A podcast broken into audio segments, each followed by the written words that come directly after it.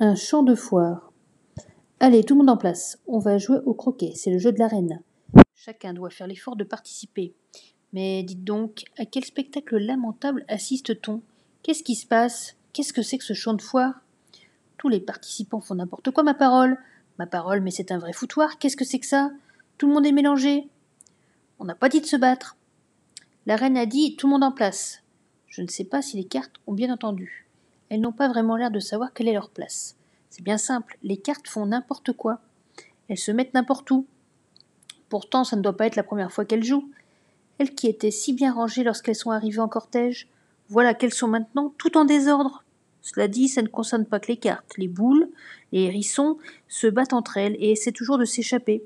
Tous les participants bougent dans tous les sens. Les flamants roses ne se montrent pas non plus extrêmement dociles. Pour un jeu de précision comme le croquet, c'est vraiment dommageable.